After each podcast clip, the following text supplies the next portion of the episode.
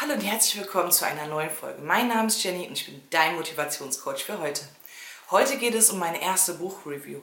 Ich weiß nicht, ob du es weißt, aber ich lese ungefähr, naja, vier Bücher pro Monat und eine Biografie und höre wahrscheinlich so zwei bis drei Hörbücher pro Monat. Mir ist das ungemein wichtig, denn daraus schließe ich die meisten Schlüsse, gewinne die meisten Erkenntnisse und entwickle mich am meisten fort.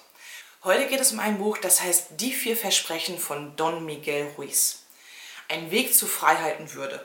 Ich werde dir als erstes den Buchrücken kurz vorlesen und dann werden wir gleich direkt losstarten und ich werde dir erklären, was die vier Versprechen sind, wofür sie da sind und welche Schlüsse ich daraus gezogen habe. So, kommen wir zum Buchrücken. Heute aktueller denn je. Don Miguel Ruiz enthüllt in seinem Bestseller einen praktischen und leicht nachvollziehbaren Weg, um uns aus dem kollektiven Albtraum von Angst, Missbrauch und Gewalt zu befreien. Den Traum von Freiheit, Freude und Liebe kann jeder verwirklichen. Vier einfache, aber kraftvolle Versprechen sind der Schlüssel zur inneren Transformation. Genau um diese vier Versprechen geht's. Ich persönlich fand dieses Buch sehr, sehr gut. Man muss sagen, es ist leicht spirituell angehaucht und dennoch, selbst wenn man da nicht so der größte Fan davon ist, und das bin ich manchmal auch nicht ganz so, ähm, hat es mich um Längen weitergebracht. Ich würde sagen, ich wünsche dir auf jeden Fall ganz, ganz viel Spaß bei dieser Folge und wir sehen uns jetzt auf meinem Rechner. Die Grundlage dieses Werkes sind vier kraftvolle Vereinbarungen, die jeder Mensch für sich selber verinnerlichen kann. Die vier Versprechen. Diese vier Versprechen führen laut Don Miguel Ruiz, was für ein Name, ich hoffe, ich werde ihn noch zukünftig ganz gut aussprechen können. Also wie gesagt, diese vier Versprechen führen laut Don Miguel Ruiz zu einem Leben in Frieden mit Selbstliebe und Selbstbestimmung. Also zu einem Leben frei von Leid, Schmerz und Qualen.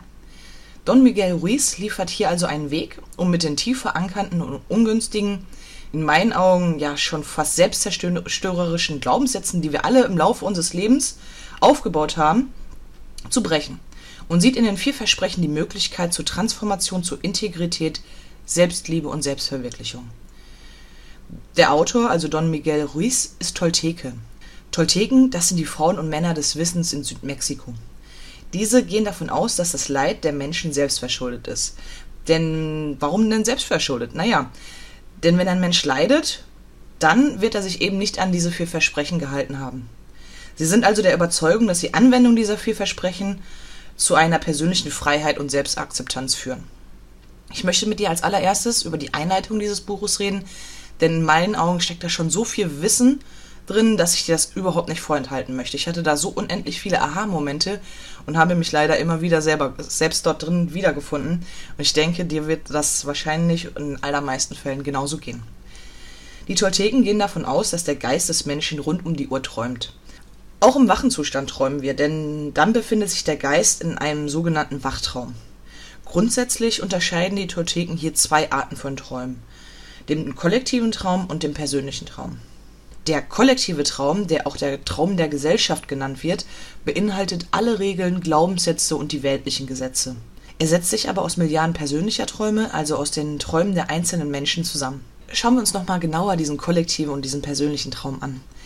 In diesem kollektiven Traum, also den Traum der Gesellschaft, mit all seinen Regeln werden wir hineingeboren, ob wir wollen oder nicht, und lernen uns, sich ihm Stück für Stück anzupassen.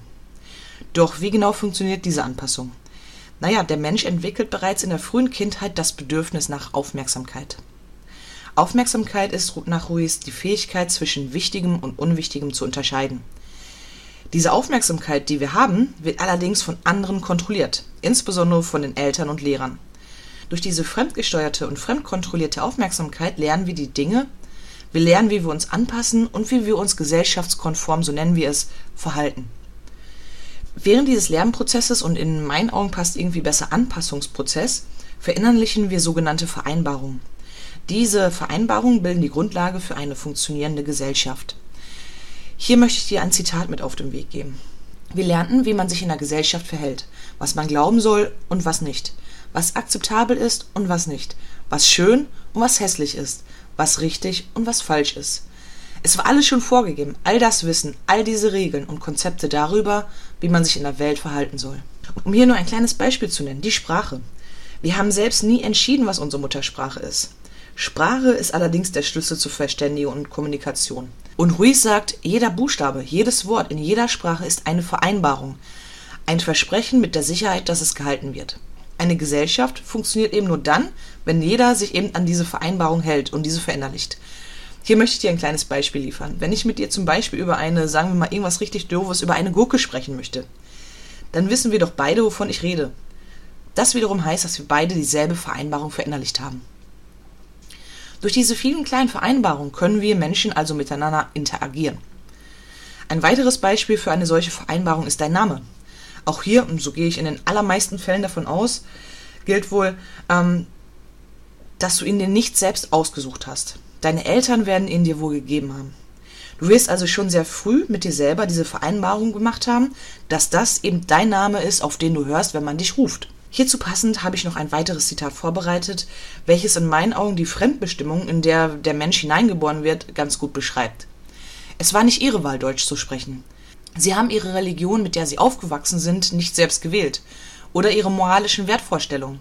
Diese existierten bereits bevor sie geboren wurden. Wir hatten nie die Gelegenheit zu entscheiden, was wir glauben oder nicht glauben wollten. Wir wählten nie auch nur die unwichtigste dieser Vereinbarung selbst aus. Wir haben nicht einmal unseren eigenen Namen ausgesucht. Wir als Menschen, als kleiner Mensch, glauben blind an diese Vereinbarung, weil in den allermeisten Fällen bekommen wir sie von Menschen vermittelt, die wir lieben. Und diese Menschen, also unsere Eltern, Verwandten, Lehrer und Freunde, versuchen uns dazu zu bringen, den gesellschaftlichen Traum zu leben. Sobald wir diese fremdbestimmten Vereinbarungen akzeptieren und verinnerlichen, werden sie Teil unseres eigenen persönlichen Glaubenssystems. Diesen Vorgang nennen die Tolteken übrigens die Domestizierung des Menschen. Hier werden also die Informationen und Vereinbarungen aus dem gesellschaftlichen äußeren Traum auf den inneren persönlichen Traum des Menschen übertragen. Und so entsteht dann das eigene gesellschaftskonforme Glaubenssystem. Schon früh wird dem Menschen das Trugbild der freien Wahl vermittelt. Freie Entscheidung kann der Mensch niemals fällen, denn das spricht eben genau gegen diese Erziehung. Der Mensch lernt schon sehr früh erwartungskonform zu handeln. Er hat sich den Werten und den Glaubenssätzen der Gesellschaft unterzuordnen. Hierzu sagt Ruiz, Kinder werden auf die gleiche Art domestiziert wie ein Hund, eine Katze oder irgendein anderes Tier. Um einem Hund etwas beizubringen, bestrafen wir ihn entweder oder geben ihm eine Belohnung. Wir trainieren unsere Kinder, die wir doch so sehr lieben, beinahe genauso, wie wir jedes domestizierte Tier trainieren, mit einem System von Strafe und Belohnung. Schauen wir uns dieses System aus Strafe und Belohnung genauer an. Strafe und Belohnung, naja, das sind die Werkzeuge für diese Domestizierung. Unterwerfen wir uns diesen Glaubenssätzen der Gesellschaft dann erhalten wir eine Belohnung in Form von Aufmerksamkeit. Wehren wir uns hingegen, ja, dann werden wir wohl bestraft. Dazu möchte ich natürlich dir auch noch ein Beispiel mit auf den Weg geben. Wenn wir uns zum Beispiel in der Schule gesellschaftskonform verhalten und uns melden, bevor wir etwas sagen, dann schenkt der Lehrer uns seine Aufmerksamkeit, also die Belohnung. Wenn wir allerdings einfach nur pausenlos in die Klasse hineinrufen und uns somit nicht gesellschaftskonform verhalten, dann folgt in der Regel doch eine Strafe. Sie kann in Form von Nachsitzen sein, extra Hausaufgaben, Rausschmiss aus dem Klassenraum, Tadel und so weiter und so fort. Ruiz geht also so weit, dass er die Domestizierung des Menschen mit dem des Tieres vergleicht. Durch das Belohnungs- und das Strafsystem lernt der Mensch, sich zu unterwerfen und entwickelt ein Verlangen nach Belohnung. Und dementsprechend natürlich auch eine Angst vor Bestrafung. Dadurch verlernt der Mensch immer mehr, wer er eigentlich ist und fängt irgendwann an, eine Rolle zu spielen. Er versucht ein Bild der Perfektion zu erschaffen, das stets die Belohnung erhält. Da der Mensch ein Mensch ist und wir wissen das alle und überhaupt nicht perfekt sein kann und auch nie sein wird, führt dies häufig zur Selbstablehnung und zur Selbstentwürdigung. Ab einem gewissen Zeitpunkt während des Erwachsenwerdens fängt die innere Domestizierung an. Eine außenstehende Person ist dann überhaupt gar nicht mehr nötig. Also wir brauchen niemanden, der uns von außen erklärt, wie wir uns gesellschaftskonform verhalten sollen. Denn der junge Mensch hat zu diesem Zeitpunkt bereits schon alle Glaubenssätze der Gesellschaft gelernt und verinnerlicht. Dieses Belohnungs- und dieses Bestrafungssystem ist also in unserem Verstand schon drin. Und der Mensch fängt dann an, sich selbst zu domestizieren. Dies führt dazu, dass wir uns eigenständig bestrafen und das Ganze erfolgt meistens mit emotionalen Schmerz. Ruiz beschreibt eine Person, die in diesem System gefangen ist, als eine Person, die in der Hölle lebt. Diese Person lebt dann in einem Kreislauf der Selbstverurteilung und der Selbstbestrafung. Doch seiner Meinung nach ist es möglich, genau aus diesem höllischen Kreislauf zu entkommen und dazu dienen diese vier Versprechen, die ich dir gleich vorstellen werde. Sie kreieren einen neuen persönlichen Traum. Denn nach Ruiz ist es nicht nötig, an diesen ja größtenteils falschen Glaubenssätzen festzuhalten. Dieser neue Traum führt nämlich zu einem Leben, mit innerem Frieden, Selbstliebe, Freiheit und Glück. Und jetzt möchte ich natürlich mit dir diese vier Versprechen anschauen. Wir starten mit dem ersten. Das erste Versprechen lautet, sei tadellos mit deinen Worten.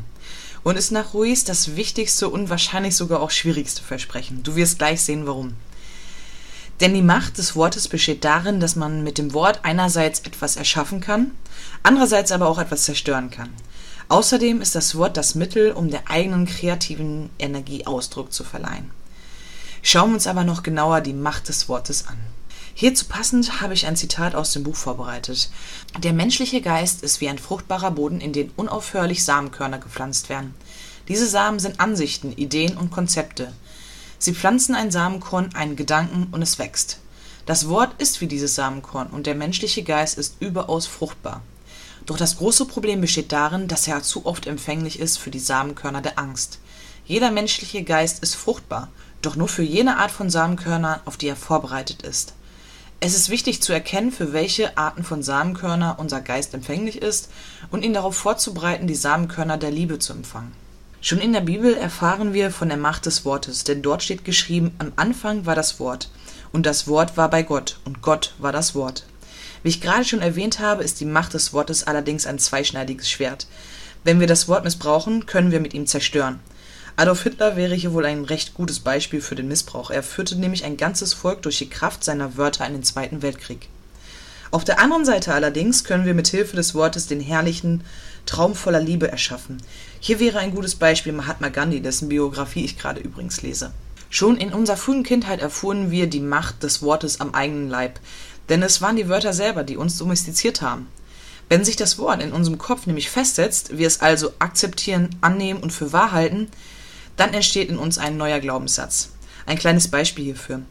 Wenn ich der Ansicht bin, dass ich dumm bin, kann das Wort einer anderen Person mich vom Gegenteil überzeugen und ich gebe diesen schlechten Glaubenssatz auf. Wenn eine andere Person mir allerdings zustimmt, dann kann der anfängliche, vielleicht sogar schwache Glaubenssatz an Macht gewinnen.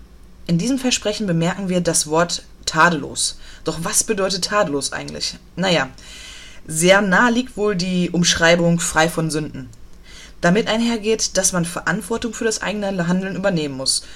Und der wohl schwierigste Teil in meinen Augen, man soll das Wort auf keinen Fall gegen sich selbst richten. Du siehst also, wie machtvoll Wörter eigentlich sind, und deswegen ruft Ruiz dazu auf, sie für Wahrheit und Liebe einzusetzen. Durch Wörter kannst du nämlich denken, dich ausdrücken und dich mitteilen. Kurz gesagt, kreierst du mit ihnen dein eigenes Leben. Du siehst also, wie mächtig das Wort überhaupt ist. Und ja, das erste Versprechen, sei tadellos mit deinen Wörtern, ist in meinen Augen wohl wirklich das schwierigste Versprechen. Doch kommen wir jetzt zum zweiten Versprechen. Das zweite Versprechen lautet, nimm nichts persönlich. Doch worin liegt die Ursache darin, dass wir Menschen dazu neigen, immer alles persönlich zu nehmen? Naja, in meinen Augen liegt es wahrscheinlich darin, dass wir irgendwie stets versuchen, akzeptiert zu werden und irgendwie versuchen, die Aufmerksamkeit einer anderen Person zu bekommen. Wenn wir allerdings alles persönlich nehmen, dann ist das ein Zeichen dafür, dass wir uns selbst zu wichtig nehmen, zumindest nach Ruiz. Dass wir also davon ausgehen, dass sich das ganze Universum uns, um uns selber dreht. Und das ist nach Ruiz der höchste Ausdruck von Egoismus. Er sagt, dass nichts, was andere Menschen tun, mit einem selbst zu tun hat. Und wenn wir etwas persönlich nehmen, dann gehen wir davon aus, dass der andere genau weiß, wie es in unserer eigenen Welt aussieht. Und das funktioniert irgendwie nicht, denn wir nehmen die Welt nur mit unseren eigenen Augen wahr und sehen nur die eigene Perspektive. Und ich denke, jeder Mensch hat eine andere Betrachtung, eine andere Sichtweise auf diese Welt und dementsprechend verstehe ich genau diesen Gedankengang, den er dort äußert. Wenn eine außenstehende Person dich irgendwie mit negativen Aussagen konfrontiert und du diese Aussagen persönlich nehmen würdest, dann verleibst du dir dieses Gift, also dieses Gift dieser negativen Aussage nach Ruiz selbst ein. Doch das sollte nicht so sein. Du solltest vielmehr eine Art Immunität gegen dieses emotionale und gedankliche Gift aufbauen. Wir haben ja in der Einführung ja schon gelernt, dass jeder Mensch jeden Tag ein bestimmtes Repertoire an Energie zur Verfügung hat. Und es wäre doch schade, wenn dieses Gift dir dann deine komplette Energie rauben würde. Wir alle haben also die Aufgabe, uns selbst so zu vertrauen und dann zu entscheiden, ob wir den Aussagen einer anderen Person glauben oder nicht. Wenn der Mensch dieses Versprechen befolgt, dann verschwinden oder dann sollen Gefühle wie Wut, Eifersucht und Neid und verschwinden und diese sollen durch Freiheit ersetzt werden. Außerdem sagt er, dass wenn sich der Mensch das emotionale Gift einer anderen Person nicht zu eigen macht, dass dieses Gift, was die andere Person ja verstreut hat, zu ihr zurückkehrt und das Ganze dann noch in noch giftigerer Form. Kommen wir jetzt zum dritten Versprechen. Das dritte Versprechen lautet, ziehen Sie keine voreiligen Schlüsse. Doch was ist ein voreiliger Schluss überhaupt? Naja, ein voreiliger Schluss entsteht wohl dann, wenn wir zu schnell und ohne die ausreichende Kenntnis aller notwendigen Perspektiven über etwas urteilen. Das kann eine Sache sein oder eine Person oder aber auch eine Situation. Wenn wir dann, nachdem wir einen voreiligen Schluss gezogen haben, bemerken, dass die Realität doch nicht ganz unserer Vorstellung entspricht, kann das zu einem Riesendrama verbunden mit Leid und Schmerz führen. Das Problem ist, dass wir zunächst davon ausgehen, dass der Schluss, den wir gerade eben gezogen haben, der Wahrheit entspricht. Besser ist es allerdings zunächst Fragen zu stellen, um sich ein großes Bild einer jeweiligen Situation zu machen. Doch der Mensch neigt dazu, nur das zu sehen, was er sehen will, und nur das zu hören, was er hören will. Genau deswegen entstehen die meisten vorliegenden Schlüsse. Und so entwickelt der Mensch die Angewohnheit, ohne eine realistische Basis zu träumen, denken und zu handeln. Auch hier geht der Mensch wohl von der Annahme aus, dass alle anderen das Leben auf die gleiche Weise sehen wie er selbst. Das hatten wir ja gerade, eine Frage der Perspektive. Genauso kennen wir ja das Wort Kopfkino. Wir kennen das, wenn wir uns in eine Situation reinsteigern. Ja, dieses Reinsteigern, das funktioniert meistens nur, wenn wir vorher voreilige Schlüsse gezogen haben. Dementsprechend erst die richtigen Fragen stellen, sie sich wahrheitsgemäß und ehrlich beantworten, das heißt ein gewisses Grundbild einer Gesamtsituation schaffen und dann wirst du meistens sehen, dass du kein Kopfkino mehr, also keine schlimmeren Angstvorstellungen mehr hast. Doch wie genau können wir jetzt diese voreiligen Schlüsse nun vermeiden? Eine recht schlechte Angewohnheit vieler Menschen besteht wohl darin, die eigenen Fähigkeiten nicht richtig einschätzen zu können. Nach Ruiz soll man sich also weder über noch unterschätzen. Und er sieht den Grund für diese Fehlwahrnehmung darin, dass sich die wenigsten Menschen ausreichend Zeit genommen haben, um über sich selber nachzudenken. Er ruft also dazu auf, dass der Mensch den Mut haben soll, so lange Fragen zu stellen, bis er alles verstanden hat. Das heißt, man soll sich die Zeit nehmen, man soll die eigenen Fähigkeiten wirklich reflektieren und in die Realität einordnen. Und wenn man merkt, dass man immer noch grundlegende Sachen nicht versteht, dann soll man Fragen stellen. Und man soll sich auf gar keinen Fall schämen, dass man irgendwie etwas nicht weiß. Wir kennen schon noch früher aus unserer Kindheit, glaube ich, alle diese Sendungen mit diesem tollen Trailer. Wer, wie, was, Wieso, weshalb, warum? Dass ich das jetzt gerade gemacht habe, das hätte ich selber nicht für möglich gehalten. Egal, und die dritte Sicht ist die Einsicht, dass ein Mensch immer nur mit den eigenen Augen sehen kann. Wir sehen diese Welt nur aus einer einzigen Sicht. Doch durch diese Fragen können wir es zumindest versuchen, andere Perspektiven, ja, verstehen zu können. In diesem Kapitel findet der Leser eine in meinen Augen sehr, sehr treffende Definition von Liebe.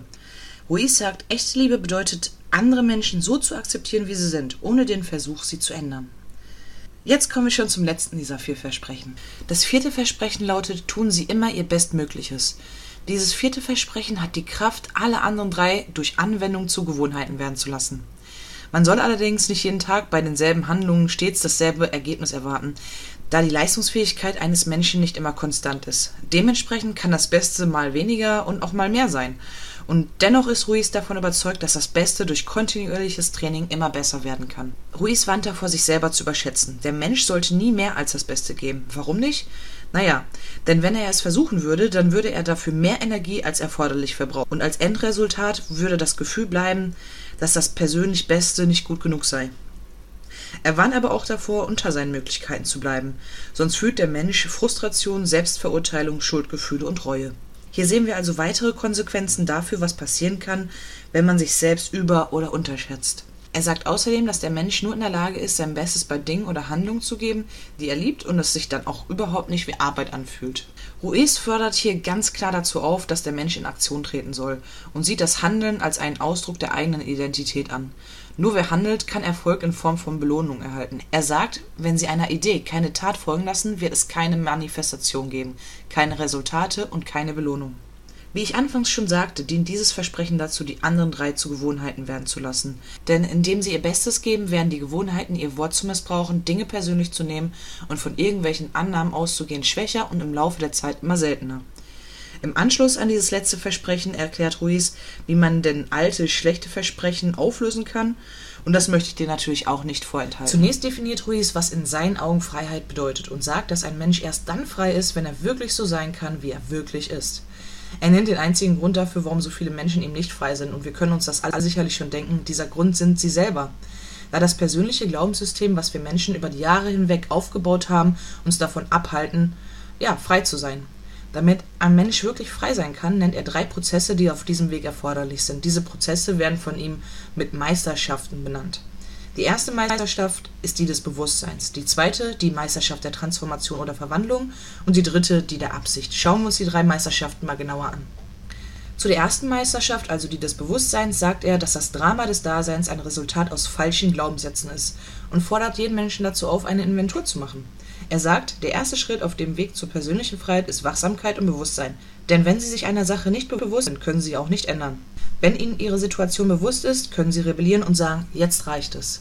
Unter der Meisterschaft der Transformation versteht Ruiz das Brechen mit den limitierenden schlechten Glaubenssätzen. Hier sollte man aber zunächst bei dem unwichtigeren Vereinbarung beginnen, da das Auflösen von diesen weniger Kraft erfordert und die persönliche Macht direkt gesteigert wird, so dass man dann gestärkt die schwerwiegenden Vereinbarungen angehen kann. Jedes Versprechen, das so aufgelöst wird, muss allerdings durch ein neues ersetzt werden, denn, so sagt er, wenn Sie denselben Raum mit einem neuen Versprechen besetzen, dann verschwindet das alte für immer. Die dritte Meisterschaft, die der Absicht, fordert jeden Menschen dazu auf, das eigene Verhalten kontrollieren zu können. Damit dies funktioniert, muss der Mensch die volle Kontrolle über seine Gedanken und seine Emotionen erhalten, da eben genau diese das Verhalten kontrollieren. Ruiz sagt, dass die Art und Weise, wie wir Menschen die Welt sehen, von den Emotionen, die wir fühlen, abhängt.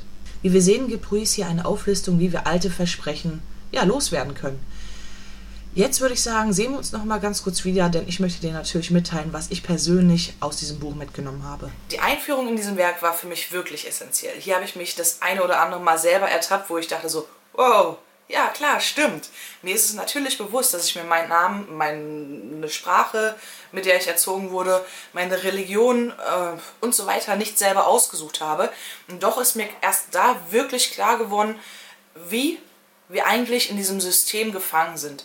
Natürlich ist es etwas, ähm, natürlich funktioniert eine Gesellschaft nur, wenn Regeln vorhanden sind. Na klar weiß ich auch, dass ich nicht klauen soll, dass ich niemanden umbringen soll und so weiter und so fort. Aber dennoch gibt es immer noch diese verdammten Glaubenssätze, die wir alle in unserem Kopf haben, die eigentlich gar nicht nötig sind. Und diese Glaubenssätze, die versuche ich natürlich jetzt Stück für Stück zu brechen und mich als das anzunehmen, was ich eigentlich wirklich bin, nämlich ich selber. Das erste Versprechen war, sei untadelig mit deinem Wort. Ähm, mir war der Einfluss meiner Wörter zwar unterbewusst schon klar, aber nicht so essentiell, wie es da dargestellt wurde. Also die wirkliche Power und Macht meiner Wörter war mir nicht ganz so doll bewusst. Klar weiß ich, dass wenn ich eine Person beleidigen würde, es dieser Person wahrscheinlich eher schlechter gehen würde. Wenn ich einer Person ein Kompliment geben würde, ist mir auch irgendwie klar, dass es dieser Person besser gehen würde. Dementsprechend ist mir die wirkliche Macht des Wortes erstmal so richtig greifbar geworden. Und ich habe für mich geschlossen, meine Wörter wirklich tatsächlich nur, wenn es denn geht, mit so viel positiver Energie zu füllen, wie äh, es nur möglich ist. Ein Knackpunkt für mich in diesem Kapitel war, dass man das Wort nicht gegen sich selber richten soll. Und das ist etwas, was mir persönlich relativ schwer fällt. Denn ich kenne mich selber. Ich bin so, wenn ich einen Fehler in der Vergangenheit gemacht habe, ich mich, ähm, dass ich mich dann in meinen Gedanken immer und immer wieder für diesen Fehler ja, verurteile. Und das darf nicht sein. Unser Rechtssystem, man mag halten, was man davon möchte. Aber in einer Sache ist es doch so, dass wenn man für einen Fehler einmal bezahlt hat, man es nicht noch ein zweites Mal machen muss. Und so sollten wir auch eigentlich mit uns selber ins Gericht gehen. Die nächste Erkenntnis in diesem Kapitel war, dass alles, was ich zu einer anderen Person sage, doppelt und dreifach zu mir zurückkommt. Wenn es etwas Negatives ist, bekomme ich es doppelt und dreifach negativ zurück. Wenn es etwas Positives ist, dann kann ich zumindest darauf hoffen, dass es doppelt und dreifach zu mir zurückkommt. Hier fällt mir immer ein besonderes ähm, Bild von Thaddeus Koroma ein. Er sagt, wenn du auf eine andere Person zeigst, zeigst du mit einem Finger auf die andere Person, mit einem Finger zu Gott und mit drei Fingern zu dir selber. Das zweite Versprechen war, nimm nichts persönlich. Auch hier hatte ich die eine oder andere Schwierigkeit in diesem Buch, ähm, aber dazu kommen wir gleich. Was mir völlig klar ist, dass man eine gewisse Immunität gegen die Negativität anderer Menschen aufbauen soll. Na klar, ist mir, äh, es ist mir durchaus bewusst, dass wenn eine Person einen schlechten Morgen hatte, sie mir wahrscheinlich negativer eingestellt gegenüber auftreten wird und dass es dann nicht zwangsweise etwas mit mir selber zu tun hat. Womit ich allerdings ein kleines Problem hatte und ich auch noch nicht alles durchdacht habe, wie ich es gerne hätte, ist, wenn eine andere Person mir positiv gegenübertritt. Also mir zum Beispiel ein Kompliment macht, dass es auch nichts mit mir persönlich zu tun hat. Wenn du dieses Buch selber gelesen hast und äh, selber an dieser Stelle gehakt bist, dann sag, sag mir das ruhig und ähm, teile mir auf jeden Fall deine Schlüsse aus diesem Kapitel mit. Ich würde mich unendlich darüber freuen. Das dritte Versprechen war, ziehen Sie keine voreiligen Schlüsse. Und ja, darin bin ich Meister. Ich bin, glaube ich, die Definition von Kopfkino. Und das versuche ich definitiv ähm, zukünftig zu vermeiden. Und zwar, indem ich meine Situation realistischer betrachte. Ich kenne das, wenn man abends im Bett liegt und von ähm, über eine Sache nachdenkt und von Gedanke zu Gedanke wird diese Sache immer schlimmer, immer schlimmer, immer schlimmer, bis man dann schon fast in Panikattacken ausbricht. Und im Nachhinein zeigt einem die Realität, dass es gar nicht so ist, wie man es befürchtet hat. Wollen wir mal ehrlich sein, gerade wir Frauen, wir sind absolut emotionsgesteuerte Wesen, die es schaffen, aus einer Mücke einen Elefanten zu machen und dann ist das Drama schon vorprogrammiert. Das versuche ich auf jeden Fall künftig ähm, ja, für mich selber zu vermeiden. Das vierte Versprechen war, tun Sie immer Ihr Bestes. Das ist etwas, was ich stets versuche. Ich versuche es stets in meinen Alltag oder in mein Leben einzubauen, jeden Tag das Beste zu machen. Ich sage immer, wenn ich an einem Tag nichts gelernt habe, war es für mich ein verlorener Tag. Dieses Buch hat mir allerdings bewusst gemacht, dass mein, äh, mein Bestes von Tag zu Tag ähm, ja, variieren kann.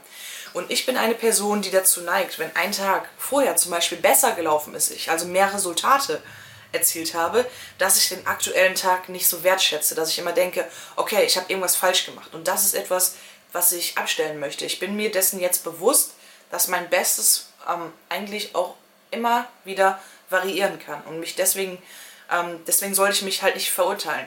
Ganz klar. Hier fällt mir auf jeden Fall noch ein weiteres, ja, großes Bild von Thaddeus ein. Er sagt, es gibt zwei Arten von Schmerz. Zum einen den Schmerz ähm, der Disziplin und zum anderen den Schmerz der Reue. Ich persönlich habe jetzt für mich entschieden, dass ich lieber den Schmerz der Disziplin erleiden möchte, als den Schmerz der Reue. Das war auch schon meine erste Buchreview. Ich hoffe, dass du viel, viel mitnehmen konntest.